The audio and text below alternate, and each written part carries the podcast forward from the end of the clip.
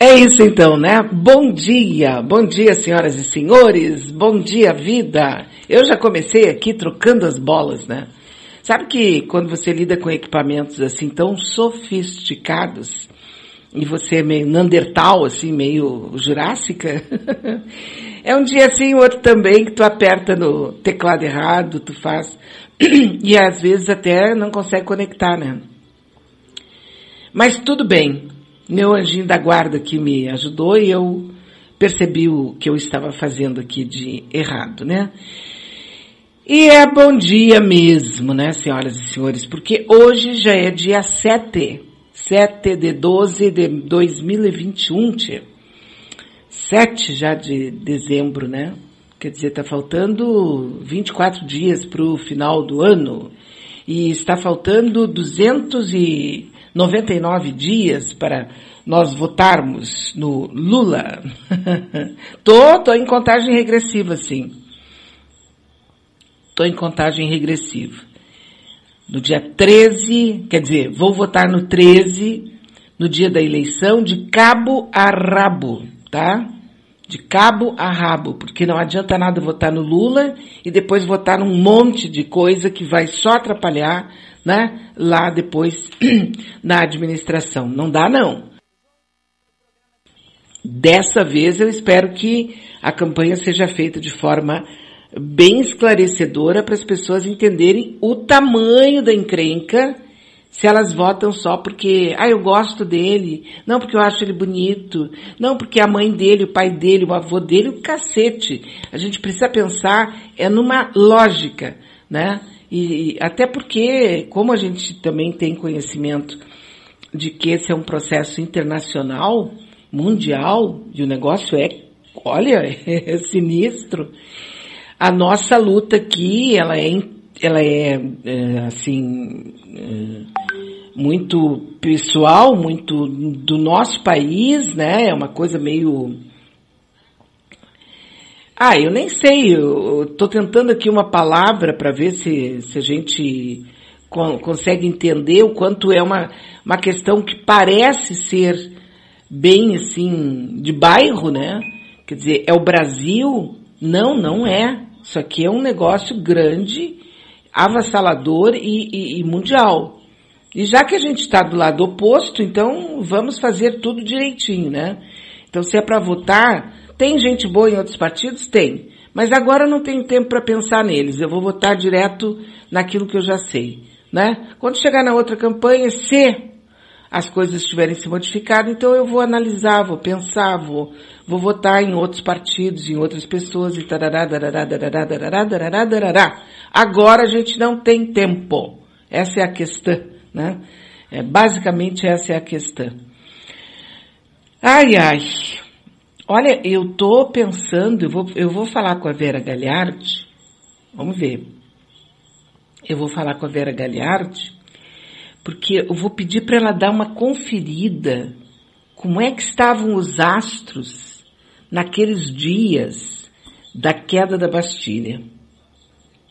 Que tipo, se tem alguma similitude, se tem algum, tá entendendo? Se tem alguma coisa que está acontecendo, que aconteceu lá, não sei quantos anos atrás, e, e, e tem, porque a gente está vendo que várias dessas eh, convergências e, e, grandes momentos aí astrológicos, eles estão repetindo o que aconteceu há 200 anos, blá blá blá, e as coisas parecem que vão para o mesmo caminho. Sabe por que, que eu estou perguntando? Pelo seguinte, eu estava lendo agora um pouquinho antes de, de fazer aqui a primeira cacaca do dia, é porque eu comecei bem hoje. comecei bem mesmo. Fiz tudo errado, sabe? Tava tudo pronto, beleza, aqui tá, apertei tudo errado aqui. Mas eu me divirto com isso, porque não aconteceu nada demais, eu só errei, né? E errar é humano. Ui, me sinto super humana. Mas o fato é o seguinte, Sabe esse negócio de tirar direitos, acabar com tudo, tudo, tudo? Agora FIES também estou botando a mão no FIES. Né? Acabaram com as cisternas, acabaram com a CLT, acabaram com tudo. Bota assim, bota tudo dentro de um liquidificador, liquidificaram tudo e jogaram na latrina da história. Né? Mas eles têm mais ideias, eles querem mais. Entendeu? Eles querem mais.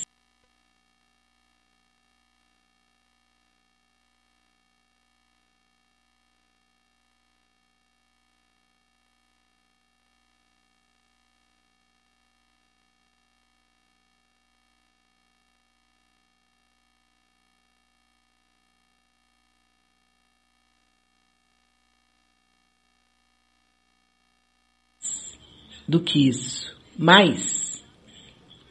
Ok? Eles querem tirar mais direitos ainda. Eles querem mexer mais ainda na vida do trabalhador. Eles querem desesperar até o cubo a, a, a, a cidadania. Então, eu acho, achismo aqui, que daqui a pouco essa, essa, essa situação vai virar e nós vamos ter uma queda da Bastilha aqui, alguma coisa bem, bem tenebrosa, porque, tchê, a fome tá demais. Eu tava lendo algumas coisas lá do Nordeste, aí eu fiz assim, ó, porque como é que eu faço para fazer uma análise minha, né? Eu vejo o que está acontecendo hoje e dou aquele salto quântico para o passado. Né? Aí vendo aqui que o pessoal está comendo eu nem vou falar aqui, porque a gente recém tomou café, não, não vou falar. Né?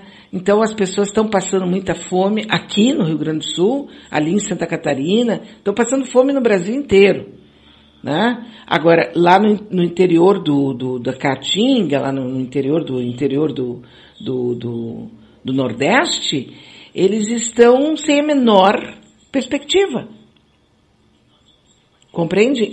É algo como nunca jamais se viu antes da história, o que nós estamos passando. Aí eu dei uma saltada no tempo e fui dar uma conferida lá em 2011, 2012 e eu fiz a seguinte pesquisa bem rapidinha.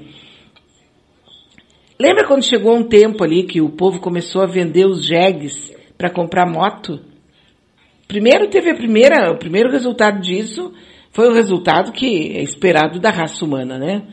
O, o, o descarte dos jegues é, foram abandonados na estrada para morrer de fome, etc e tal, né? É, e o segundo, o aumento incrível de acidentes de motocicleta, muitas, muitos jovens morrendo, etc, etc. Quer dizer, é, é assim da gente prestar atenção nesses episódios para ficar tirando algum exemplo. E eu gostaria muito que isso fosse feito é, não apenas por uma pessoa ou outra, como eu aqui, né? Mas que fosse visto com o olhar daqueles que estão praticamente à, à beira de pegar o governo de volta. Que tivesse alguém que estivesse com esse olhar para saber onde é que eles têm que meter a mão quando chegarem de volta, porque eu acredito que em quatro anos vai ser muito difícil a gente retornar ao que a gente estava vivendo em 2010, né? Ui, eu odeio quando eu falo 10, é 10, né? É, em 2010. acho muito difícil. Acho, acho, acho, acho, acho. Não é apenas acho, eu sei que é impossível, né? Mas a gente vai se encaminhar para tal, tá? E vai chegar. Ou a gente não vai chegar e nós vamos ter aqui uma bruaca daquelas, tá? Uma encrenca tamanho federal, mais ou menos como aquela lá da, daquela da Bastilha. Porque a coisa tá sinistra demais. E nós que estamos ainda garantindo aqui a nossa sobrevivência do jeito que está dando, auxílio de um, o outro auxiliando, o outro ajudando, tendo uma ideia aqui, outra ali, a gente vai indo meio que rebolando para conseguir fazer as coisas acontecerem, nós estamos muito bem. Não dá para, não dá para, eu não posso é, fazer aqui um, uma choradeira, e, e dizer que eu estou mal, porque seria muita insensatez e, até eu diria uma, uma sem vergonhice, né? Porque a gente sabe que tem pessoas que estão vivendo situações como nunca viveram antes. Mas temos que olhar para o passado e fazer as pessoas relembrarem do passado. Não adianta nada a gente só ficar massacrando ali, né? Porque o Bozo é isso, porque o Bozo é aquilo, porque não sei mais o que, barará, barará. Por exemplo, eu vi uma foto que eu não sei se vocês já viram, que é daquele dia, daquela hora, da, quando o, o André ganhou lá o STF, né? E, e a, e a Michelle, a Michelle começou a, a ter aquele ataque de, de, sei lá o que que ela teve ali, começou a falar palavras estranhas, né? É, um ritual meio, sei lá. E, mas só que em seguida eles bateram uma foto e na foto estava o filho, que eu suponho que é o filho dele, do André, a filha, cabelão comprido, assim, de pessoa de, de religião esse tipo de religião assim, é, como é que a gente diz, evangélica, né? A esposa dele, também com aquele cabelão comprido assim, com de óculos, sem maquiagem, e, e tipo assim, ela na frente dele, e na frente deles todos estava a, a primeira dama, totalmente assim, olhando para ele de uma forma assim absurda, sabe? E a mulher olhando assim como quem está protegendo o que é dela. Aquilo ali foi tão interessante. Aquela foto ali foi muito interessante. Para uma cabeça como a minha, né? Que eu também não sou flor que se cheire. Eu ali já vi coisas que talvez não existam. Sabe? Mas era tanta euforia, era tanta alegria que tu tem geralmente com uma pessoa que, pelo amor de Deus, né? Não é só aquele tiozinho, aquele amiguinho que tá passando por ali. Porque é muito estranho aquele negócio ali, né? Eu nem sei por que comecei a falar isso. Bom, mas a verdade é que a foto está lá para quem quiser ver. Eu até pensei em postar, depois digo, não, segura a onda porque não tem nada a ver.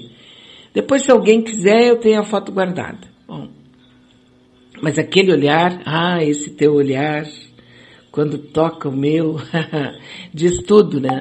A gente sabe que pelo olhar, é, o olhar ele é muito forte e ele desvenda e diz muita coisa que a boca não fala, né?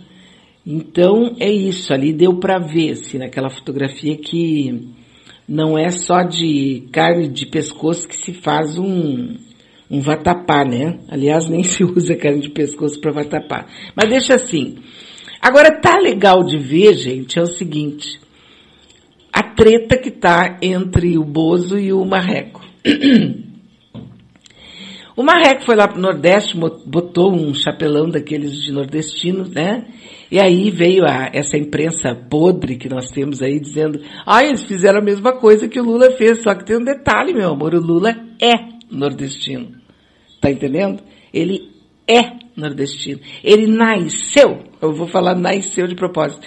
Ele nasceu lá no, no, no, no, no Agreste, entendeu? Ele pode usar aquele chapéu, aquele chapéu pertence à cabeça dele. Ele tem estilo para usar aquele chapéu. Agora, vamos supor assim, né?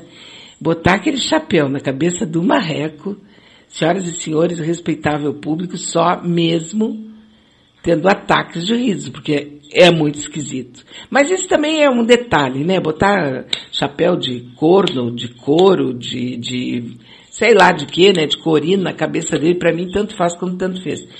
Ocorre que o Bozo disse uma coisa que eu achei o máximo. Ele disse o seguinte, que o marreco não aguenta nem um nem dez minutos de, de debate comigo. Ah, eu queria ver. Gente, como eu queria ver, eu não sei se eu terei essa chance, mas eu gostaria de assistir um debate dos dois. Tu é mentiroso. Não, tu é que é mentiroso. Tu é corno. Não, tu é que é corno. Não, acho que corno eles não iam se chamar, né? É, ia ser mentiroso, cafajeste, ladrão. Ia ser um negócio, assim, bacana de se ver. Depois eu gostaria de ver cada um deles tendo um debate com o Lula. Sabe que aquele podcast ali do Pode, Dar, né? Já tá com 100, 7 milhões de visualizações. E tem uma gurizada que tá assim muito perturbada no bom sentido com relação ao Lula, porque se nós perdermos menos tempo tentando mostrar para o mundo quanto essa gentalha é podre, que, que todo mundo já sabe, né? Se nós fizermos as pessoas relembrar o que eles viviam e como nós vivíamos, não eles, né? Nós vivíamos naquele tempo em que nós tínhamos um governo interessado no povo brasileiro, sabe? Hoje, pelo menos, eu, eu fiz uma pergunta, não sei se foi no Twitter ou foi no Face, não sei. É, eu perguntei sobre a Amazônia Azul. Eu não sei se vocês já ouviram falar na Amazônia Azul. A primeira vez que eu tive contato com a tal da Amazônia Azul foi numa entrevista que eu fiz há muitos séculos atrás com um camarada que era da Escola Superior de Guerra aqui do, da, da, da, de Porto Alegre. Era um cara muito legal, estou tentando lembrar o nome dele. A imagem dele está toda aqui, mas eu não consigo lembrar do nome dele.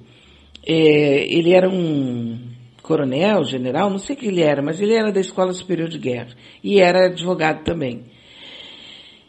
E ali eu soube dos estudos aprofundados da Escola Superior de Guerra sobre as riquezas nacionais.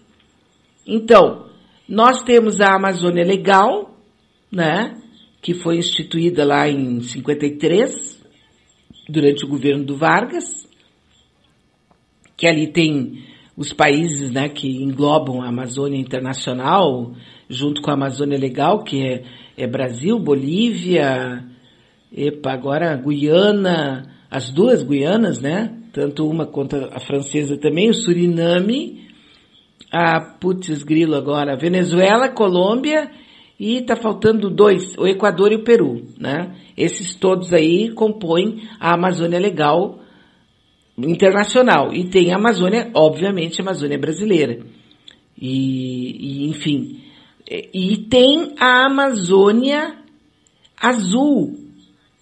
A Amazônia Azul, que eu tenho certeza que muita gente, de repente, nunca ouviu falar. Né? Amazônia Azul. Aí, a Escola Superior de Guerra, na época, tinha um trabalho extraordinário com relação aos poços de petróleo. Né? E a gente está vendo agora que todos eles estão sendo entregues de modo absolutamente criminoso. Cara, é criminoso. E a Amazônia Legal também está sendo, é, naquela época já deixaram fazer, agora aquele general Heleno, ele permitiu a, a, extração de minérios e ouro e tal numa, em regiões que, que eram absolutamente fechadas. E ele permitiu. E é óbvio que tem o aval do Exército Brasileiro, né? Aí eu fico pensando assim, porra, e, e, e aqueles velhos da, da, da ESG morreram todos? Está todo mundo morto, enterrado? Estão tá, dançando TikTok no inferno? O que, que eles estão fazendo? Como é que é esse negócio, sabe? Que, mas não tem ninguém da, da muito... dessa, dessa, eh, sabe, dessa escola de samba, de exército, que possa levantar e dizer, para com isso? É impressionante, sabe? Exatamente por quê? Porque a gente conheceu naquela época, né, aquele povo que era da Escola Superior de Guerra e que tinham uma, assim, uma, uma consciência muito clara do, do, do, do quanto o, digamos assim, o Brasil é rico. Cara, o Brasil é um dos países mais ricos do planeta. É Brasil depois a Rússia, eu acho. Não estou falando de riqueza assim, de mineração, isso e aquilo. Em termos globais, tá? Né? Porque na Amazônia, por exemplo, o que, que nós temos ali? Uma biogeografia fantástica. Ali tem cerrado, tem terra firme, tem campos, tem alagados, tem tem vilas, pequenas comunidades ali, tem, pelo menos conhecidamente na Amazônia, onde 60% dessa área está no Brasil, existem nove idiomas, eu acabei de falar ali, né? De todos os países que estão envolvidos ali né, né nessa Amazônia. É, é a macro-região que nós temos. É quase 3, 4 milhões de quilômetros quadrados. 45% do território nacional praticamente está ali, né? Quais são os estados? Bom, você vai pensar ali, é, o, nem vou falar, porque daqui a pouco é Tocantins, Amapá, Amazonas, Pará, Acre, putz, grilo, Rondônia, e Rondônia, Rondônia e Roraima, né? Esses aí, assim, fazem a Amazônia. E nós temos a Amazônia Azul, que é toda a costa brasileira. Compreendeu? É toda a costa brasileira. Toda a costa brasileira é a Amazônia Azul. Aí muita gente fica, ai meu Deus do céu, mas por que que, ah, por que, que na escola não, não ensinam isso? É muita riqueza. E nós estamos sendo roubados. Só que essa riqueza é nossa. De ouro, tu imagina quanto eles devem levar de ouro por dia embora daqui. Só naquela função que eles fizeram lá no Rio Madeira, eles deviam estar levando toneladas de ouro. Com todas aquelas dragas que estavam paradas lá, e que daí o general aquele, o vice, que estava aqui em Porto Alegre, deu uma entrevista para uma rádio de Porto Alegre, avisou todos eles, ó, nós estamos fazendo aí, ó, estamos organizando uma ação da, da Marinha e da Polícia Federal que vai lá para ver o que está acontecendo. Isso quatro dias antes de irem até lá. Aí todos eles, ó, se pirulitaram, fugiram. Parece que de todos aqueles canalhas que estavam lá, escravo, escravos, certo, né, trabalhando na pior condição, eles fugiram, um só foi preso. Ai, mas Beatriz, eles queimaram não sei quantas dragas. não chegou nem a 10%, oh, mané. Nem a 10%.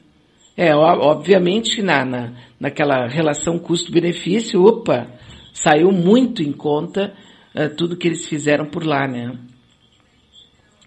Seguindo o barco, eu não sei se você tiver interesse, né?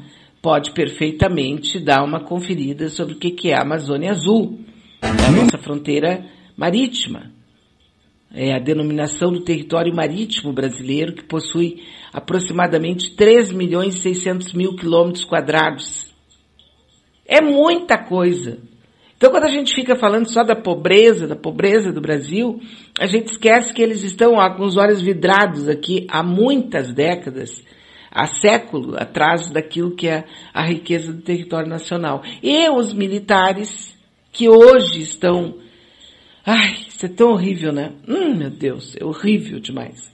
Os militares que estão acovardados, acadelados, absolutamente, sabe, eles estão comprados.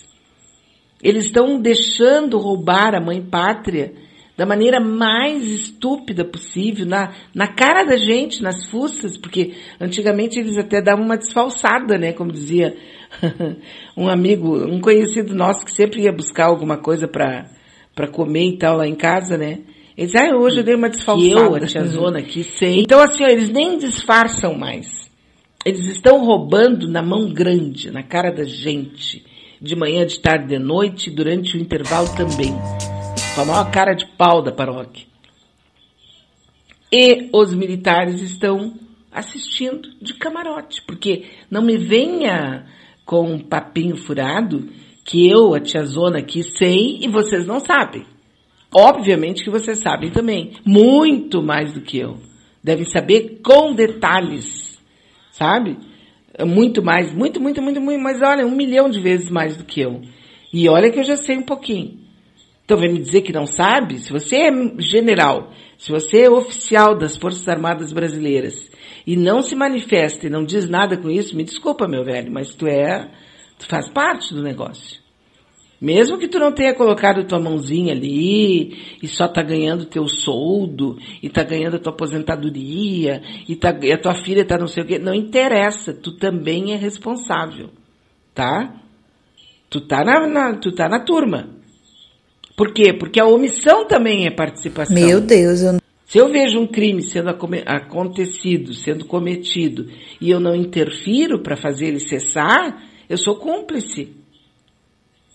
Acabou, não tem papo. Então todos os, os militares brasileiros hoje, das três forças, estão, em, estão envolvidos nesse negócio que está acontecendo com o Brasil. Exatamente por tudo que eu acabei de falar.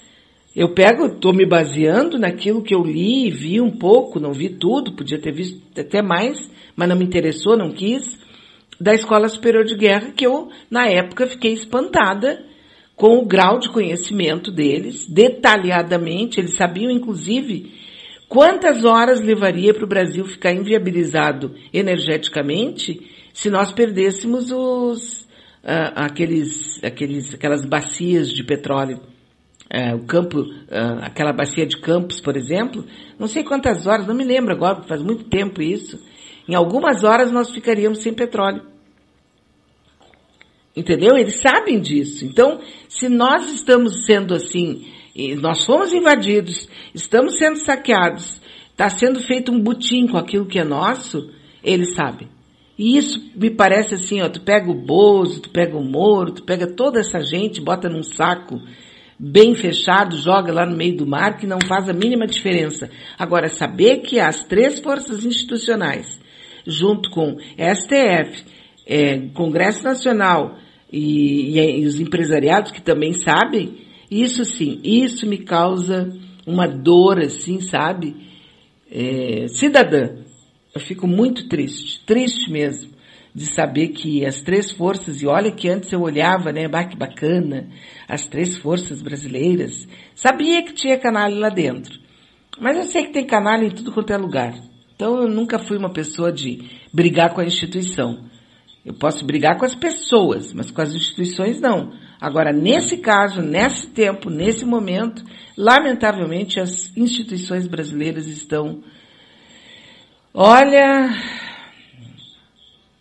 mais sujas do que pau de galinheiro, tá? Mais sujas do que pau de galinheiro. É isso aí. Então, só pra gente não ficar assim com aquela sensação, né? É, olha aqui, ó. A investigada na rachadinha, Michelle avisou o André você vai ter que ajudar a gente, tá? Depois eu faço uma oração também em aramaico. Não, acho que não é aramaico aquilo, né? É alguma outra coisa, não sei. Deve ser como é que eles cantam lá no inferno, né? Bom, olha só essa aqui que a Maria Helena me mandou. Rapaz, eu tô aqui deitado, fui dar um cochilinho pra pôr no sonho e volta em Lula já. Eita ansiedade da porra. Não, quando eu, eu tava vendo a maquininha, quando eu apertei o 3, fez acordei. Versão brasileira, Madeirada Music Show. Ô oh, Lula, teu nome tá guardado no meu coração, tu não me sai da mente, não. E aqui no meu barraco todo mundo já te ama. Deu saudade do tempo de Lula, que a vida era boa, eu comia, eu bebia. Tinha carne, cerveja e churrasco, e o meu chevette cheio de gasolina. Eu tô com saudade do tempo de Lula, de votar em Lula no 13 de novo. Não tô aguentando o dinheiro acabando e nós sofrendo, comendo só ovo. Eu tô com saudade do tempo de Lula, de votar em Lula no 13 de novo. Não tô aguentando o dinheiro acabando e nós sofrendo, comendo só ovo. Eu tô com a grande de nele só encaixando assim o 13, só pegando o redinho e sai na foto dele o retrato e aquela voadinha. Plim. Ô Lula, teu nome tá guardado no meu coração, tu não me sai da mente, não. E aqui no meu barraco todo mundo já te ama. Tô com saudade do tempo de Lula, de votar em Lula no 13 de novo. Nós sofrendo, comendo só ovo. Eu tô com saudade do tempo de Lula, de votar em Lula no 13 de novo. Não tô aguentando o dinheiro acabando e nós sofrendo, comendo só ovo.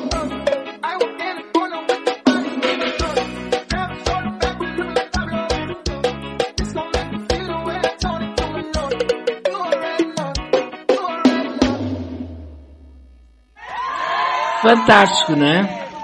Fantástico. Tô com saudade do tempo do Lula. Eu também. e é por isso que eu vou votar nele. Ah, vou. Ah, mas quem é que vai ser o vice do Lula? Não sei. Quem foi que disse que eu quero votar no vice? Eu quero votar nele, né? Eu sei que tem uma importância, blá, blá, blá, blá, blá, blá, mas eu não tenho tempo agora para pensar nisso. Ele tem que fazer as, uh, as coligações que foram necessárias agora para abranger o maior número de pessoas e a gente, ó, passar limpa essa, essa, essa encrenca no primeiro turno. Sem ter aquele segundo momento, sabe? Aquele segundo momento horroroso, onde as pessoas se mostram naquilo que elas têm de pior, tá entendendo? Então não quero, não quero mesmo, quero assinar esse bagulho aí, fazer, resolver no primeiro turno, acabou, adeus Tia Chica, tchau Garibaldi, vamos em frente, e daí já começar a montar o governo, já começar, sabe, a comprar o meu vestido para ir lá na posse no dia, em janeiro, já, né, comprar passagem, vou ter que pagar em 24 vezes. Quer dizer, tem coisas assim para a gente pensar, mas eu também posso começar aqui a falar sobre as tragédias, né? Elas são muitas. Só que eu acho, como eu tô igual vocês, tô igual a todo mundo, né? Eu ando muito magoada. Ando muito. Ontem, por exemplo, eu fui lá no, na homenagem da, pro Giba Giba, lá no Museu Júlio de Castilho. Estavam se apresentando a Maria Lúcia Sampaio e o Toneco, né? Foi um momento assim, olha, glorioso, muito bonito, emocionante, né?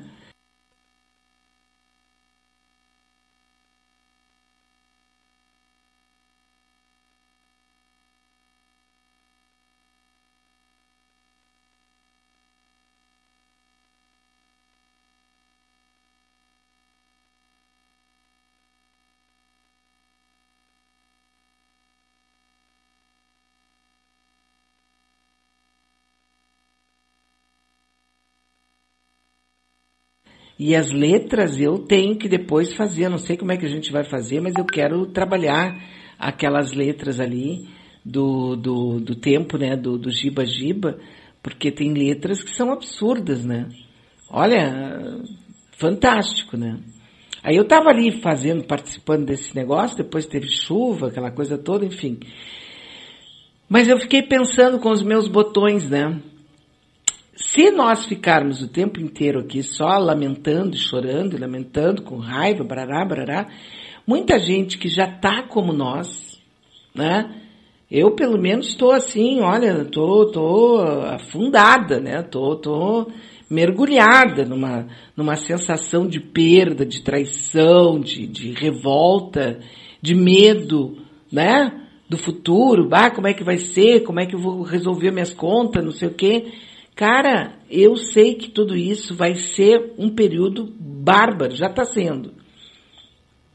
Mas nós temos que reforçar a nossa energia, a nossa vitalidade de coisas boas também. Porque o pessoal precisa de força, quer ver o negócio?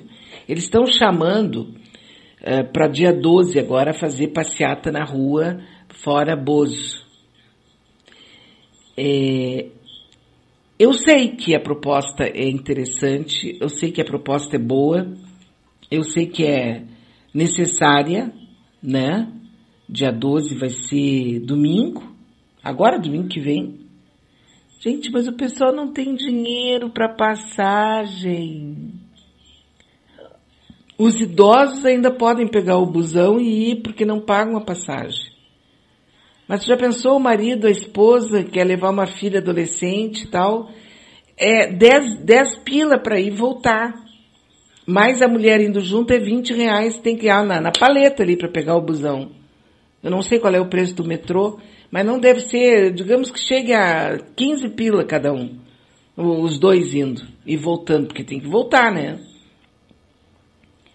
O povo não tem. Ontem ainda estava na saída, depois quando eu estava indo embora, estava com a Rejane, eh, que estava lá com a gente, com a nossa camiseta, né, Rejane? Bem bacana, super legal, fiquei muito feliz com ela presente. E, e eu estava conversando com ela, né, sobre isso. As pessoas não têm dinheiro. Então, o que, que acontece nesse momento? É, é feito esse chamamento que as, as, as lideranças chamam cheios de razão e tem razão, cá, tem totalmente razão, mas as pessoas não têm dinheiro para ir. Imagina domingo, tu vai pegar 20 reais para ir lá fazer uma manifestação. Não, tu vai no supermercado e vai comprar ali alguma coisinha para fazer o teu almoço. A passagem do metrô é 4, diz aqui o Ricardo. Então dá, dá 8 reais, 4,50, dá 9 reais para ir e voltar. A mulher vai junto, dá nove reais, dá 18 reais. Quer dizer, a passagem do ônibus eu acho que dá que dá para ser é, 20 reais para ir voltar. Eu estou fazendo esse cálculo tão assim, né, tão trivial, é justamente para poder dizer da dificuldade que as pessoas estão para fazer coisas que a gente acha que deve ser feita. Só que a pessoa não pode. Entendeu? Não pode. O Ricardo aqui está questionando comendo só ovo. Olha, o ovo é um alimento completo, substitui até a carne. Não dá para desdenhar. Ô Ricardo, não é desdenhar. É que o ovo, se tu considerar que tu compra uma dúzia de ovos por um preço X, é muito mais em conta isso que está sendo dito, comendo só ovo. Ninguém está desdenhando do ovo como alimento, entendeu, meu querido? Não tem essa essa necessidade, assim, sabe, do, do detalhe, mais do detalhe, do detalhe. A pessoa diz só ovo porque é realmente. Enquanto tu tá, compra um quilo de carne, tu compra uma dúzia de ovos, se bem que agora eles diminuíram, né? Aqueles, aquelas embalagens têm 10 ovos, não tem mais uma dúzia, né?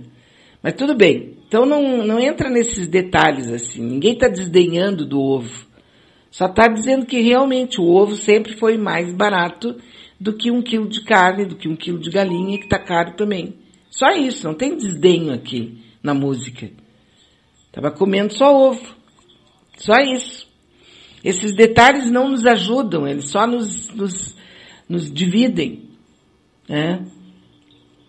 Absolutamente não ajuda. De, de, né? É isso aí. Nós temos agora, deixa eu ver aqui, já temos 9h42. Uau, o tempo está passando muito rápido, né? Meu Deus do céu.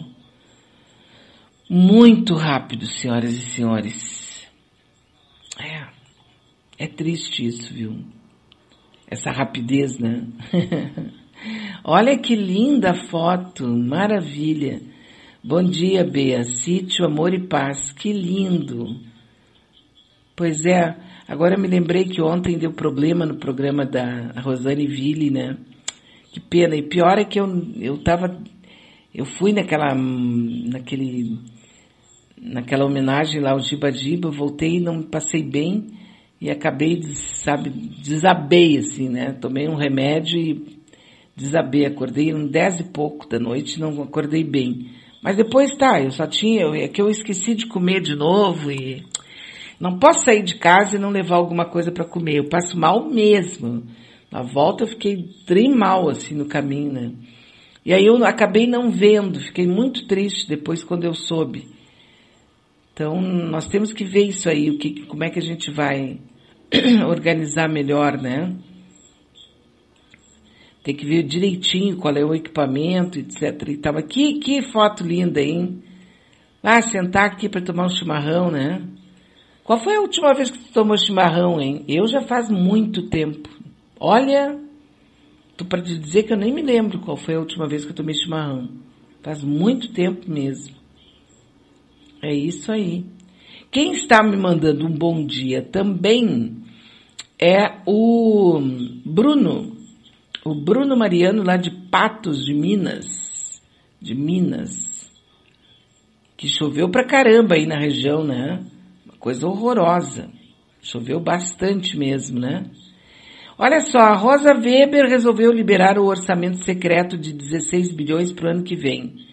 Alguma dúvida que dinheiro não vai bancar campanha de eleição? É, olha, tu sabe, ontem, ontem depois, depois das dez e meia, quando eu dei uma recuperada ali, eu fui ler um pouco de notícia e vi essa da Rosa, né? Mas, gente, não dá pra gente se surpreender, né? Hein? Não, não tem como a gente se surpreender. Sabe? Vocês se lembram quando ela condenou José Dirceu? Ela disse: não existem provas contra o réu, mas a literatura jurídica me permite condenar. Entende isso? Isso é de uma gravidade assim transcendental. Quer dizer, não tem provas contra José Dirceu, mas a literatura jurídica me permite condenar.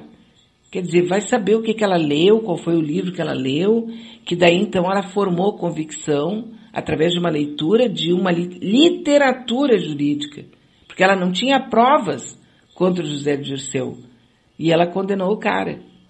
A mesma Rosa, quando ela foi eh, julgar o Collor, ela tinha dito na ocasião, não vejo provas no processo, portanto não tenho como condenar sem ao menos uma prova. Então ela é assim, né? Ela é assim. Depende, de, sabe, não é aquela coisa assim, olha, dura lex, sed lex. Não, é, depende. Quem é o réu? Ah, é fulano, qual é a tendência dele? É tal. Aí eu vou ter um comportamento. Quem é o réu? Fulano, vou ter outro comportamento. Infelizmente, sem querer tirar nenhum lustro, nada, nenhum brilho da Dona Rosa, mas ela é assim. O passado dela demonstra exatamente como ela é. Então ela deu aquele liminar, ou sei lá como é que é o nome do negócio, dizendo que não podia usar aquelas verbas ali. Aí foram lá, parará, parará, pão duro, né? porque não sei isso, não sei aquilo. Ela liberou. Entende? Enquanto isso, as pessoas vão se desarticulando. Por quê? Porque 99% das pessoas têm que sobreviver. E está todo mundo correndo atrás para ver se consegue pagar todas as contas até o final do, do mês. E não está fácil para ninguém, né? Não está fácil para ninguém. Eu vou pegar um caso aqui, como é o caso, por exemplo, do financiamento coletivo da nossa rádio web Manaus. Nós tivemos uma queda né? E a, nós pedimos o quê? Que as pessoas nos depositem 10 reais, 20 reais, né? Se puder um pouquinho mais, que coisa boa e tal. A gente não está aqui pedindo que as pessoas nos coloquem fortunas. O ideal seria que fosse mais, mas não dá, a gente sabe disso. E mesmo assim nós tivemos uma queda que, que nos preocupa. Porque a gente está nesse ímpeto de crescer e tarará, parará, mas tivemos uma queda significativa. E é uma coisa preocupante, nos deixa ansiosos, né? Preocupante mesmo. Agora tu imagina isso que eu estou falando aqui de um projeto que tem a ver com ideologia, tem a ver com pegar junto para resolver e tentar abrir, abrir, dar informação para as pessoas, quer dizer, não é nenhuma coisa essencial. Se amanhã a Rádio Manaus desaparecer, Tá certo, gente, muita pessoa vai dizer, ah, pois é, que pena. Mas acabou, deu, tchau, Garibaldi, né? Agora, imaginem as coisas essenciais, a vida das pessoas como está complicada. Bastante complicada, né? Então é um momento muito sério. Só que para essa pessoa aqui e para os outros dez lá do STF, agora o Andrezão chegando lá, não pega nada. Eles têm uma vida de nababo, eles têm uma, uma, nunca vão perder o emprego, nunca vão deixar de receber o salário deles, vão receber a aposentadoria de Nababo também, vão morar lá em Miami, em Punta del Leste, na puta que pariu também, eles vão ir, eles vão por aí. Tá todo mundo de bem, de boa. Quem está se ferrando somos nós. E é isso aí. Então ontem ela liberou os 12 milhões, 14 bilhões, não sei quantos bilhões é, porque eu nessa altura do campeonato, quando tu fala, quando a gente está preocupado com 300 reais, 500 reais, mil reais, e aí tu vê que eles estão negociando e fazendo safadeza com 12 bilhões, 15 bilhões de reais, 14 bilhões, tu fica te sentindo um ó do Borogodó, é ou não é? Eu pelo menos me sinto. Aí eu quero contar piada, né? Para não ficar braba. Pelo menos isso, né? Para não ficar muito braba, eu só quero contar uma piada, né? Para não rolar no chão de raiva. E continua lá o júri da, da Kiss, né? O júri da Boate Kiss. O operador de áudio da banda gurizada fandangueira, ele diz que os extintores não funcionaram e que o produtor Luciano Leão, réu, era quem comprava os artefatos pirotécnicos, mas não sabia que sócios da KISS tinham conhecimento. Ali todo mundo, ninguém sabia nada. Cara, eu vou insistir na mesma coisa. Eles erraram em comprar o tal dos, dos artefatos pirotécnicos, erraram. Ninguém joga um rojão, sei lá, até um, uma brincadeira ali de fogo no meio de uma multidão. Tá errado, totalmente errado. Tá errado porque o, o, aquele, o forro lá, o acústico, a forração acústica era inflamável, também tá. Meu Deus, ali tá tudo errado, mas o principal erro, na minha avaliação, de vó, de mãe, foi de quem permane, man, per, permitiu que aquela porta ficasse aberta para funcionar, ou seja, a prefeitura, o prefeito. É essa responsabilidade que eu vou morrer dizendo que nós aqui do Rio Grande do Sul fomos sem vergonha e não colocamos como responsável, sabe? Nós vamos levar para o túmulo essa falta de vergonha na cara. A única pessoa responsável era o cargo de prefeito. Ele tinha que ser responsabilizado. Não o João da Silva, mas o cargo do prefeito. E não foi. Parece que vai ser ouvido, né? Hoje ou amanhã. Vai falar só de testemunha, dizer, não tem nada a ver com isso. Estava tudo sendo feito. Eu até nem quero ouvir, nem quero saber, porque eu já sei que vai dizer aquelas baboseiras que não vão acrescentar bosta nenhuma nessa situação que tem 600 e tantas pessoas que ficaram mal e 242 pessoas mortas. Nem quero ouvir. Porque aqui é só, e para mim isso aqui é um teatro podre. Entendeu? Porque a responsabilidade tinha que ser assim, ó, radical. Quem é que mantém a porta do estabelecimento comercial aberta? É a prefeitura. Ah, tá aberta então, mas como é que estava aberta? Não, porque tinha uma autorização para ficar aberta. Quem é que deu autorização? A prefeitura. Quem é que, que, que, que tem que ser responsável por isso? A prefeitura. Não pode abrir uma bodega, não pode abrir um, sabe, não, não pode abrir sem a prefeitura saber. Abriu, estava funcionando. Então, a responsável, a primeira, não é a única. A primeira responsável é a prefeitura. Ah, mas o prefeito não pode acompanhar tudo, não pode, mas tem. Nós estamos falando de estabelecimento comercial onde entram duas, dez, quarenta, cinquenta mil pessoas e essas pessoas podem sofrer o que elas sofreram. Então tem responsabilidade sim. Há possibilidade de uma tragédia. E tá ali, né? Tá leve, solto, já foi, já, já foi secretário, já conseguiu não sei mais o quê, sabe? Não, não, não, não, eu não, não gosto nem de falar desse, considero esse júri aqui uma, uma, sei lá, sei lá. Os jovens não estão, com certeza absoluta, sendo justiçados uh, diante do que aconteceu. Deveria ser diferente, né?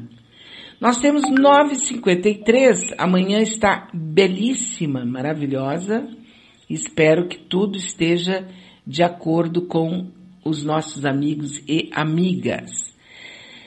A nossa amiga Lurdinha Seiba está nos mandando uma mensagem de voz. Vamos ouvi-la. E a Lúcia dos Santos também nos mandou uma aqui. Vamos ouvir daqui a pouquinho a Lúcia, né? Oi, Bea.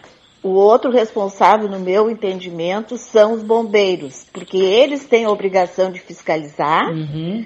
E outra coisa, só uma porta, não tinha porta de emergência. Para mim, quem tinha que estar tá sendo julgado aí são os bombeiros. E, logicamente, junto com o prefeito.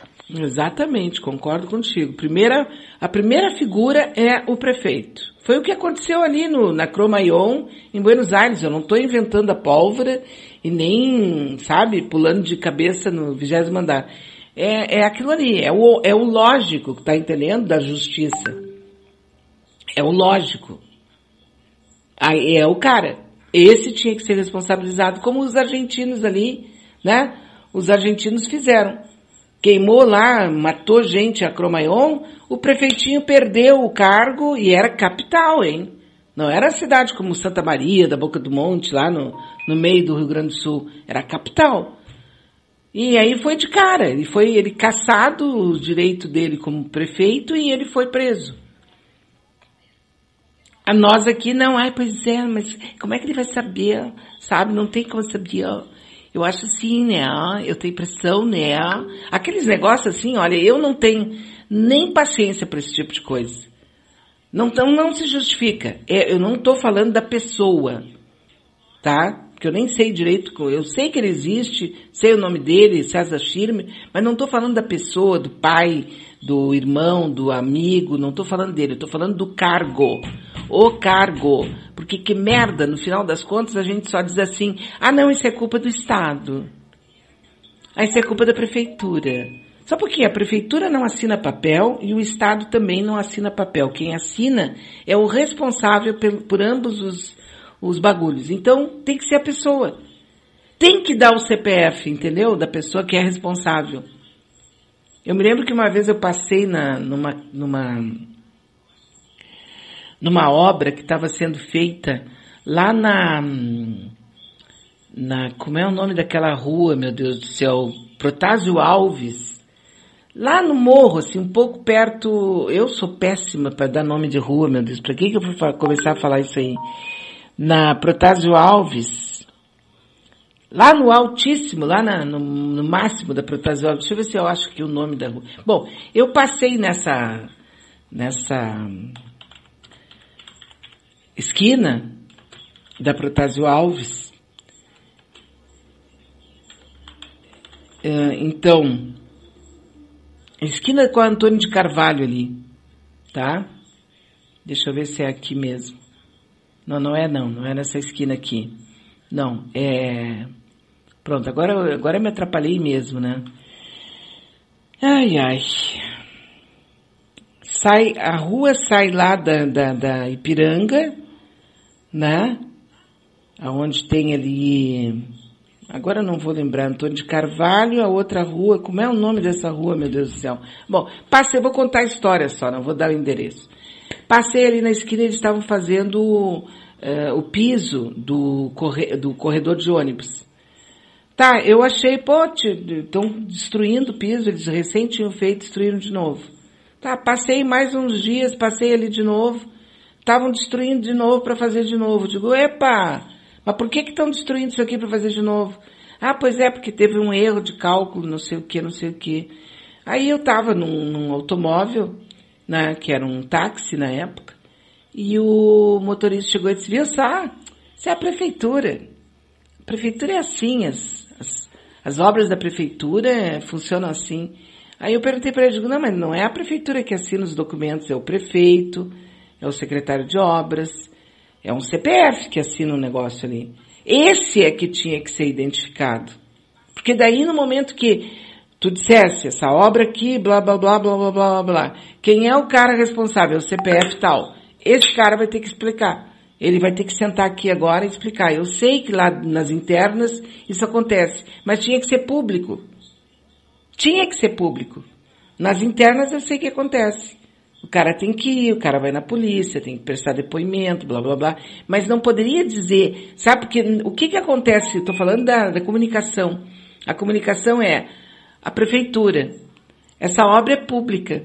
Essa obra é pública. Ela é assim porque é pública. Não, ela não é pública. Tem o João, tem a Beatriz, tem o, o Francisco, todos eles estão envolvidos. Essas pessoas tinham que ser visibilizadas para fazer com que pensassem duas vezes, porque assim tu fica o bio, esse biombo protege milhares de pessoas que vão fazendo pequenas safadezas e o nomezinho delas não aparece. Eu estou falando para aparecer. Lá dentro, nas internas, eles muitas vezes respondem. Mas eu queria que fosse público e não dizer essa obra é da prefeitura. Não, essa obra é do engenheiro fulano de tal. Que hoje é o responsável pelas obras públicas da prefeitura. E não é uma obra da prefeitura, porque não é a prefeitura, não constrói nada. A prefeitura não, nem existe. É um, um ser que não existe. Mas enfim, isso aqui é uma baboseira que eu estou falando, só porque né? Eu não consegui lembrar o nome da rua. É, é, é, viu, viu? Isso aqui me dá um branco, eu fico furiosa, mas eu sempre fui assim. Não adianta dizer que isso aqui é do. É, é porque eu tive Covid, não tem nada a ver, eu sempre fui assim, né? Tá aqui. Passou da hora, né? Deixa eu ver aqui, são 10 horas já. Deixa eu ver a nossa mensagem da, da nossa querida Lúcia. Cadê? Tá aqui. Vamos ouvi-la. Bom Vamos. dia, Beatriz. Bom dia, Manaus Altas. Beatriz, eu estou muito feliz. Eu consegui mais duas pessoas que vão votar no Lula. Estavam em dúvidas e vão votar no Lula. E, e um menino que vai fazer o título eleitoral e ele disse para mim, já decidi, tia Lu, meu primeiro voto vai ser no Lula. Então tá aí, né, Beatriz? Né? Eu também não estou preocupada, amiga, não, com quem que ele vai se unir, com quem que ele não vai se unir. Porque não adianta ele querer peitar os caras sozinho. Ele não vai conseguir. Ah, eu não vou pegar esse porque não vai dar no meu governo, porque isso, porque aquilo. Eu custei um pouquinho para entender essa máquina, sabe? Mas ele infelizmente vai ter que se unir com alguns urubus, sim para fazer o governo dele. Aí depois a gente vê como é que fica, depois a gente vai ajeitando as coisas, mas por enquanto vai ter que ser assim, não tem outro jeito. O nosso pensamento tem que ser direcionado ao Lula. O que, que a gente quer? A gente quer Lula. Então não vamos nos preocupar quem é que vai ser realmente o vice dele. Infelizmente vai ter que ser assim, né? Aí alguém me disse assim, ah, mas tu tá igual o governo do outro lá, que se não tá bom a gente tira. Não, não tem nada a ver uma coisa com a outra. Tanto que até hoje, o se não tá bom a gente tira, não tiraram. O cara continua lá fazendo um monte de cagada e as pessoas continuam acreditando que ele, algumas, né? Acreditando que ele ainda pode ser o melhor, é o melhor presidente. Não é isso. Não, não dá para comparar a grandeza do Lula com calça suja, com fedorento, com mequetrefe, com idiota, com um desumano, com uma pessoa que nem ele, né? O Lula é uma, realmente é a primeira, segunda, terceira, décima quinta, a vigésima via para o nosso país. Não tem, não tem. É ele, né? E outra coisa que eu ia te dizer, amiga, que coisa querida, né, a nossa presidenta andando de bicicleta. Tu sabe que às vezes eu vou pro meu trabalho e, e eu vejo ela andando ali, né, de via, né, porque agora meu ônibus não faz mais aquela, aquela, aquela volta que ele fazia ali. Eu via ela andando de bicicleta, né. Eu tenho muita gratidão por essa guerreira, essa pessoa maravilhosa que foi a Dilma Rousseff, que deu o fundo de garantia para empregada doméstica. Eu sempre falo isso porque as pessoas não entendem a importância de ter dado o fundo de garantia. Não é só o dinheiro, meu povo. Não é só isso. É, é, é valorizar o ser humano, sabe? Porque empregado doméstico nunca foi valorizado. Agora há pouco eu e a Carol tava falando até sobre isso, sobre como é, né, ser mulher e negra nesse país. Porque a mulher sempre vai ganhar me menos que o homem, mesmo na mesma função, né? Na mesma função, a mulher ganha menos que o homem. E a mulher sempre vai trabalhar mais, né, Beatriz? Eu saio do trabalho, chego em casa, eu faço comida, eu boto lixo na rua, eu faço isso, eu faço aquilo. Isso tudo é trabalho, isso tudo é desgaste físico. E eu não ganho nada por isso, tu entende? A mulher sempre vai se sacrificar mais e a mulher é guerreira realmente, muito guerreira. E a Dilma com certeza é uma mulher muito guerreira, é uma pessoa que admiro muito e, é, e ainda se Deus quiser um dia eu vou poder chegar perto dessa mulher e dizer para ela muito obrigada, sabe? Porque acho que nós erramos, nós mulheres erramos com a Dilma muito. Eu me sinto muito culpada às vezes assim de a gente não ter lutado mais, não ter feito uma revolução muito grande para ela não ter levado golpe. A gente deixou os machos podre lá do Congresso fazer as coisas que fizeram com a nossa presidenta. Mas agora já foi, né? Vamos aprender com esse erro e vamos seguir em frente, né, Beatriz? É isso que a gente tem que fazer, seguir em frente. A minha filha está passando por uns períodos aí bem difíceis, né? Que ontem até comentei no programa do, do, do Oscar, que ela teve uma, um, um, sofreu um racismo horrível, né? E Infelizmente, né, Beatriz? A gente, em vez de andar para frente, às vezes a gente dá uns passinhos para trás. Mas o que a gente não pode nunca, nunca, é só se achar vítima do negócio e não lutar. A gente tem que lutar por um mundo diferente, por um amanhã melhor. A gente tem que lutar pelas mulheres, pelos negros, né? Principalmente as mulheres negras e pobres, que são as que mais sofrem. A gente tem que lutar. E também quero aproveitar para dar parabéns. O, ontem escutei todo o programa do Jefferson. Eu escutei o hip hop e depois esqueci, eu escutei o outro, né? Que é, é Ai, agora eu me esqueci o nome. É, a pessoa tá velha, tá? Mas escutei todo o programa dele, tava muito, muito bom, muito bom mesmo. A Manaus está de parabéns, que é muito bom estar nessa sintonia. Um beijo, Beatriz. Ai, não esquecendo, nós temos camiseta ainda para vender, amiga. Não tenho visto tu anunciar as camisetas. Eu tô com débito aí de duas camisetas que eu tenho que pagar, mas é que eu troquei meu celular, deu um probleminha, agora não consigo entrar na minha conta. Mas hoje eu acho que eu vou dar um jeito nisso. Eu vou pro centro de tarde, quero ver se eu faço depósito para Sheila. Tá? Tem camisetas ainda? Vamos anunciar essas camisetas, vamos anunciar, vamos vender camiseta. A gente precisa de grana. Beijos, bom dia. Bom dia, Lúcia. Sim, nós temos camisetas ainda. É que euzinha, como vendedora, eu sou uma excelente cozinheira. Não sou grande vendedora mesmo, né? Nós temos camiseta, sim. E quem quiser vestir a camiseta Manaus é só fazer contato comigo aqui, que a gente vê um jeito de, de que você possa comprar, né? A camiseta. Ontem a gente foi lá na, no encontro do Giba Giba e tava lá a Rejane e eu de camisetas, né? Aliás, eu vi a Flora Almeida ontem. Gente, que emoção, né? Tinham outras pessoas ali também que eu cumprimentei e tal. Mas assim, ó, me deu um, sabe, um calor assim, quando eu vi a Flora Almeida ali, querida. Ela disse que vai lançar um trabalho agora. E aí eu quero conversar com ela aqui, falar com ela. É uma, uma pessoa muito bacana, muito legal mesmo. Além, né, de ser uma intérprete porreta, né? Maravilhosa. E, e a Lu, Maria Lúcia estava muito bem, viu? Muito bem. Cantou bem, cantou bem pra caramba. Toneco também, né? Ah, muito bom mesmo. Deixa eu ver o que mais que eu queria falar aqui. Ah, sim, a camiseta tá também. É só fazer contato comigo, que olha, eu fiquei meio. Porque eu, eu investi na tal da camiseta e meio que me ferrei, né? Mas não tem problema, a gente tem que. A gente vai aprendendo, né?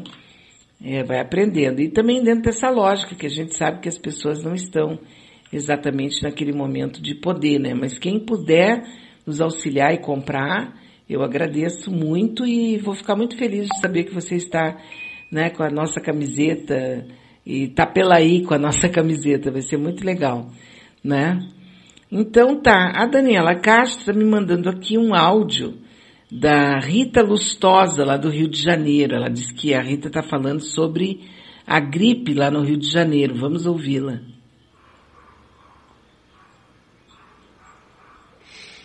É, bom dia, Beatriz Fagundes, da Rádio Manauá. É, como vocês podem ver pela minha voz, né? Eu estou aqui com a influenza, sou do Rio, e aqui a gente está com o surto da, da gripe. Inclusive, a prefeitura montou várias tendas aqui para atendimento da população. 21 mil pessoas infectadas.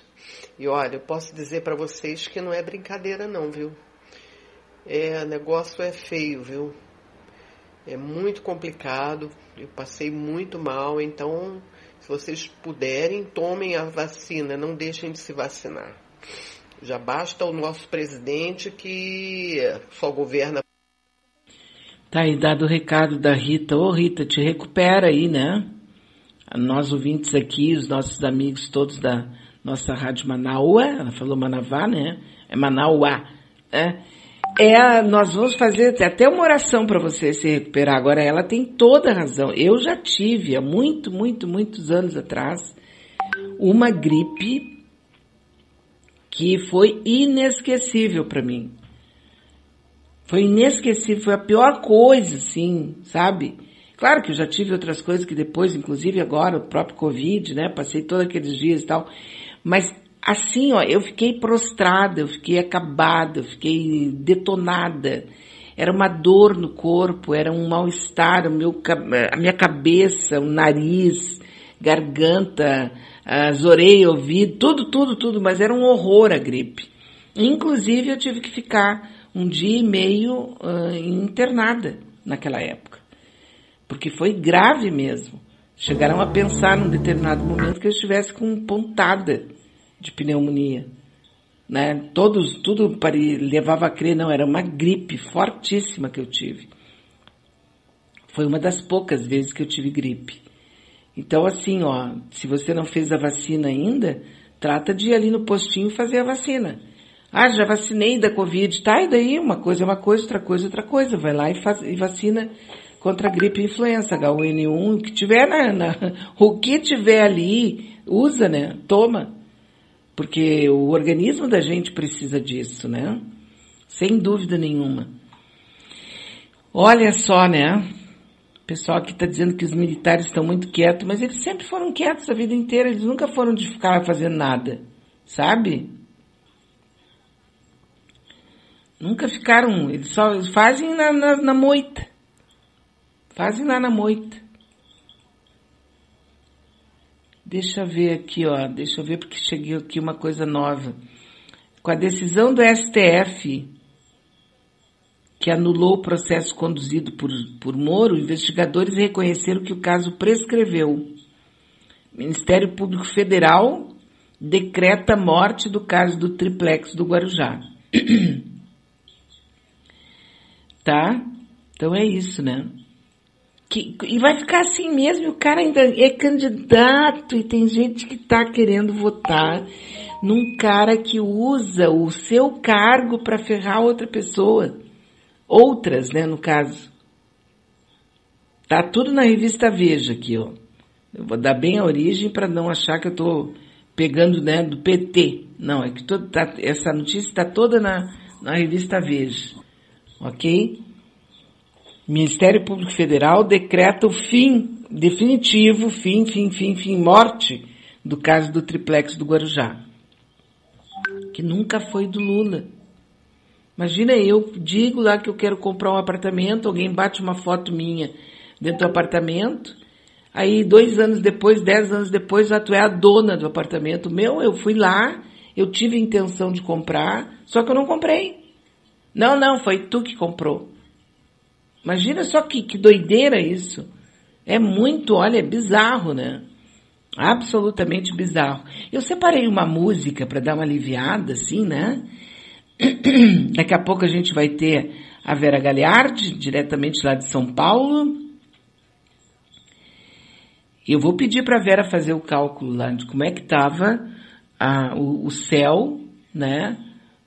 Quem é que estava com quem lá no céu no tempo da queda da Bastilha, porque eu acho que o mundo vai ter alguma outra coisa parecida com aquilo. Porque a fome no mundo e as diferenças sociais e as diferenças econômicas, agora com a pandemia, ficaram ainda mais gritantes, né?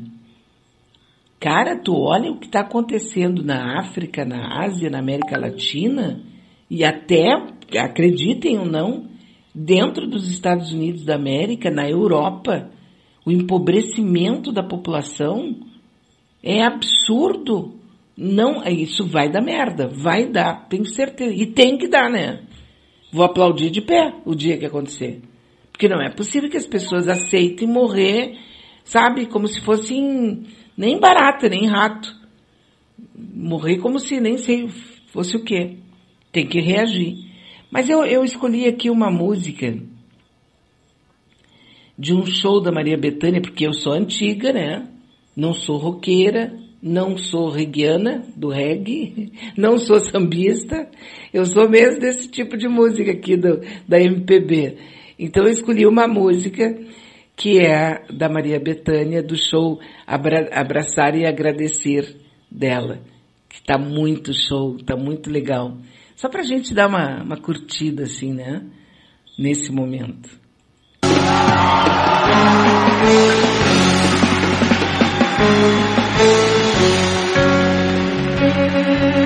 E do amor gritou-se o escândalo, do medo criou-se o trágico, no rosto pintou-se o pálido e não rolou uma lágrima, nenhuma lástima pra socorrer.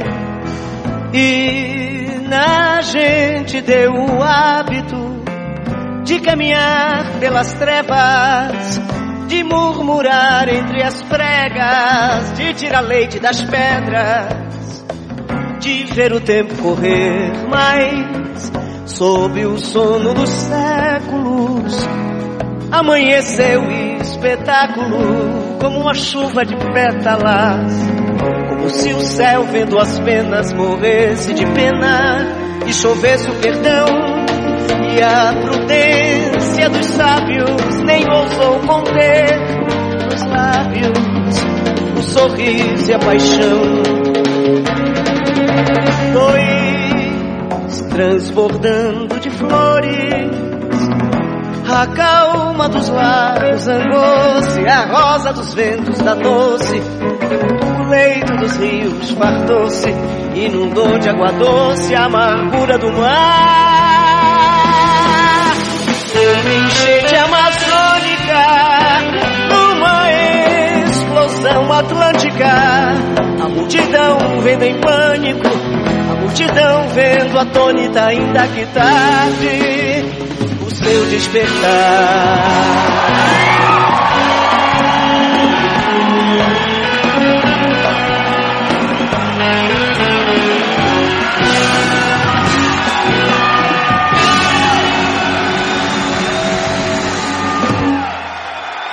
É fantástica essa música. É a Rosa dos Ventos do Chico, do Chico Buarque de Holanda. Esse Chicão, vou te contar, né? Aliás, estava o Chico lá, o marido da, da Maria Lúcia, né? Que casal bacana, né? Também estava o casal do, do Zé Caradípia. Pessoas muito bacanas. Bom a gente conviver, né? Pegar um pouco desse, dessa energia desse povo legal, assim, que curte arte. É muito bom mesmo. E, e, a, e, a, e as letras das músicas do Giba, a gente tem que estudar aquilo ali, viu? Bah, muito show. A música das velhas, que depois a gente vai, vou pedir para a Lúcia conversar comigo, de repente mostrar a música, fala sobre a posse da terra, as questões sociais, assim, olha, muito dentro, sabe? Dentro da, da, da composição. Isso que é de 1980, 1970 e qualquer coisa, né? Muito legal mesmo, valeu. Bem bacana. Bem bacana, super bom, né? Nós temos agora 10 e 17, manhã de terça-feira. E nós estamos na nossa rádio web Manaua, a voz da resistência. Pois é, aí o pessoal tá falando do o Alckmin, será que vai ser o Alckmin? Gente, vamos esperar para ver, né? A união do Lula com o Geraldo Alckmin é uma boa ideia. A questão toda é saber se o Geraldo vai sair ou não do PSDB. Essa é a questão. E parece que ele vai para o PSB. PSB aí já é outro canal, mas mesmo assim o PSB tem algumas coisas muito bizarras também, né? Vamos ver. Vejaremos, como diz o outro, né? Deixar o tempo correr. O fato é que o Lula vai ter que ter um vice. E tem que ser um vice articulado com algumas partes do, do, do, do Brasil eh, nas quais o PT não tem influência. Porque não dá para ser um, um, governo apenas para os petistas, para o pessoal da esquerda alinhados com o PT. Tem que ser mais abrangente. Nós não podemos querer um partido puro, porque daí é a ditadura de um partido, né? Mesmo que fosse a minha, eu ia gostar. Eu, pessoalmente, iria gostar. Mas só que não pode. Nós somos democratas, né? Então é muito bom que saia, que, que se busque alguma outra coisa. Falar em em tudo isso, né, a Polícia Federal está deflagrando hoje a Operação Bancarrota. Está apurando, está apurando envolvimentos de contratos milionários de gráficas que imprimiam provas do Enem. Isso está ali junto com o Ministério da Educação já foram cumpridos 14, 41 mandados de busca e apreensão lá no Distrito Federal, em São Paulo e no Rio de Janeiro. Além de ter sido determinado pela Justiça Federal o sequestro de 130 milhões das empresas e pessoas físicas envolvidas. É, um, é uma atividade grande aí do, desse, nesse caso, né? Então, o contrato é entre 2010 e 2018. Isso sem a inexi, inexigibilidade de licitação. Estava envolvida ali uma multinacional, né? Então tá aí, né? Agora eles estão sob investigação e tudo chega até 880 milhões. Tá? Os, os suspeitos envolvidos. Aí vem todo aquele papinho, né? Vamos pegar isso, vamos pegar aquilo, pode não ser o que, eu só quero ver acontecer. Porque eu estou de saco cheio de grandes manifestações, como a gente viu durante tantas vezes, e é tudo para inglês ver, né? Não vai acontecer nada no final. E ainda no caso lá da, da, da Lava Jato, quem era mesmo bem sem vergonha recebeu o dinheiro todo de volta, lembram? Pois é. E quem deu, quem deu o dinheiro, foi, quem devolveu foi o próprio, aquele sujeito lá, o, o como é que chama ele, o, o Marreco, né? Então eu acho muito bacana tudo isso, mas enfim, né? O Xandão, o ministro Alexandre de Moraes, está questionando a cúpula da Polícia Federal sobre exonerações de delegadas que atuaram no processo de extradição de Alan dos Santos. Demorou, né? O cara mandou prender o cara. Mandou entregar para a Interpol. A Interpol fez cocô na cabeça dele. Né? A mulher, a, a delegada que estava fazendo todos os trâmites foi levou um pontapé no traseiro, perdeu até o cargo. Quer dizer, pintaram e bordaram e o Alan dos Santos continua livre. E o Xandão agora só é que reage e é assim toda. Ai, agora me, me explica o que, que houve aí, hein? Só um pouquinho que eu estava tomando um cafezinho aqui, não sei o que, que aconteceu aí. Me chama que eu vou te contar todas as barbaridades que fizeram nos últimos dias. A tua assessoria, eu vou te contar, né? É uma potência de. Nem vou dizer o que, né? Nós temos agora 10 e 22. 10 horas e 22 minutos. Hoje nós temos muitos programas especiais, né? Olha aqui, ó.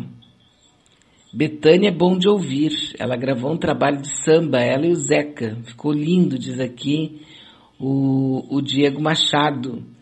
Diego Machado que hoje tem samba, né? Hoje tem samba. Às nove horas da noite, aqui na nossa Rádio Web Manauá. Uhum. Tá aí, né?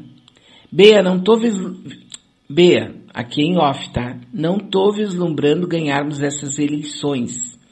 Enquanto tivermos líderes se reunindo, somente onde o povo tem que se deslocar de busão de metrô. O povo está desempregado, sem grana. Líderes devem ir até o povôncio, realizar eventos próximos das comunidades nos bairros. Senão, não atingiremos o propósito de ganhar no primeiro turno. Agora mesmo, neste instante, uma senhora pediu com muita timidez dinheiro para ajudar na compra de um botijão de gás. Que horror, né? Eu, pessoalmente, fico ansiosa de ver que ainda tem gente que defende esse governo. Sinceramente, eu, eu perdi totalmente meus butiá, né? Não tenho mais paciência nenhuma com quem vem defender esse governo. Ó, não, não tenho mesmo. A Leia Leite está nos mandando um bom dia aqui direto de Londres. Vamos ouvi-la. Oi, Bea. Oi, pessoal, amigos e amigas da Rádio Web Manaua. Passei aqui para dar um recadinho. Tava ouvindo a Bea. Tá um frio maluco aqui. Menos dois fez ontem. De madrugada, né? Agora acho que deve estar uns quatro. Tô em casa, cheguei agora, tava na rua, imagina, tava na rua, cheguei agora para dar um, um alôzinho, tá? E daí liguei o, liguei o celular para te ouvir, meu amor. Tá tudo bem, tem, essa semana tem umas atividades, né? Mas domingo nós vamos num centro cultural brasileiro, onde as minhas netas vão, e aonde tem aula de português, né? Aula de instrumentos, de instrumentos, eles têm música, né? Tiveram capoeira esses tempos aí. Então eles ficam sabendo um pouco mais do, do Brasil, né? As características do país, do povo, enfim. E, e é de 15 em 15 dias. E neste domingo agora, eu vou e o Lucas, meu filho, vai me apresentar ao coordenador lá, porque eu quero marcar uma, um bate-papo, né, no Horizontes para a semana que vem com essa pessoa. Professor, o coordenador, a diretora, enfim. Ele vai me apresentar alguém lá e daí eu vou explicar, vou fazer o convite e esperamos que aceite, né? pra gente fazer um, o programa semana que vem, tá bem? Louca de saudade de fazer o programa, vocês não imaginam, bem como a Bea diz, né? Isso é um vício. gostei. Entrei e gostei. Tava fazendo a semana todos os dias com a Verinha, depois passamos, passei para três vezes por semana, daí culminou com a minha viagem, né? Então eu quero fazer uma vez por semana, mas fico, sabe, com a cabeça querendo querendo fazer, querendo convidar, querendo conversar. É isso aí, meus queridos, tá? Um beijo para todo mundo, tá? Um abração, um beijo para ti, beijo Verinha, Vera Lúcia Santos. Como é que tá o Walter? Tenho conversado com ela também pelo WhatsApp. Beijo para Vera Galhardi, um bom programa agora a seguir. Beijo Beatriz, beijo Lúcia que eu ouvi ela falar. Marilene. Um beijo para todos. Beijo para todos. tchau, tchau. Um abraço para ti também. E um abraço nos, né, na detalhada aí, né? Os três netinhos maravilhosos e tudo mais, né? O, o nosso amigo lá de Patos de Minas, o Bruno Mariano, me manda aqui um material, né? Brasil, 1% mais rico é dono da metade da riqueza 50% mais pobres detêm 1%. Não pode dar certo, por isso que eu estou dizendo. Dá uma olhada aí nas estrelas, porque eu acho que nós vamos ter uma queda da Bastilha por aqui. Vai chegar uma hora que a merda vai rolar. Eu espero que role, porque isso tem que mudar. 1% mais rico é dono de 50% da riqueza. 50% dos mais pobres detêm 1% da, do, da riqueza. Não dá. Não dá. É tu ter um pão em cima da mesa, tu tira um biquinho bem pequenininho e dá para uma pessoa e a outra pessoa come o pão inteiro. Tá errado. Não é justo. E a justiça divina, ela funciona. Porque pode acontecer, demora às vezes. Mas um dia a casa cai, né? Bom, então é isso, né? Então é exatamente isso. A gente faz aquilo que é possível, né? Aquilo que é possível. Nós já estamos aqui chegando no nosso final, né? Dando um tchauzinho para os amigos e lembrando aí que em seguida nós temos a Verinha, né? A Vera Galiardi aqui conosco. Deixa eu ver aqui.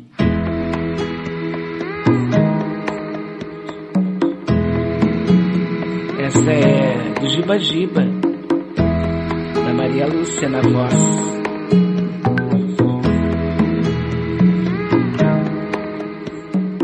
Acho que não sei não. Não queria dizer. Tô perdendo a razão. Quando a gente se vê,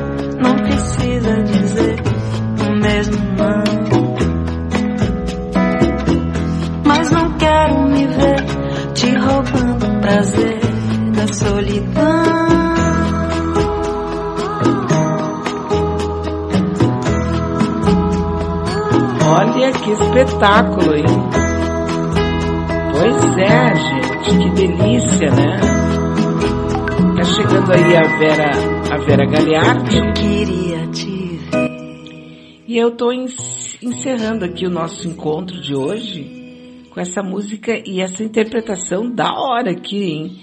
Da Maria Lúcia, tá muito bonita. Você pode pegar no streaming aqui a Giba Giba na voz de Maria Lúcia no Spotify. É isso, né, que a gente chama? Eu me atrapalho toda. Mas olha só que, que voz, hein? Uma ilusão Ó. nessa madrugada.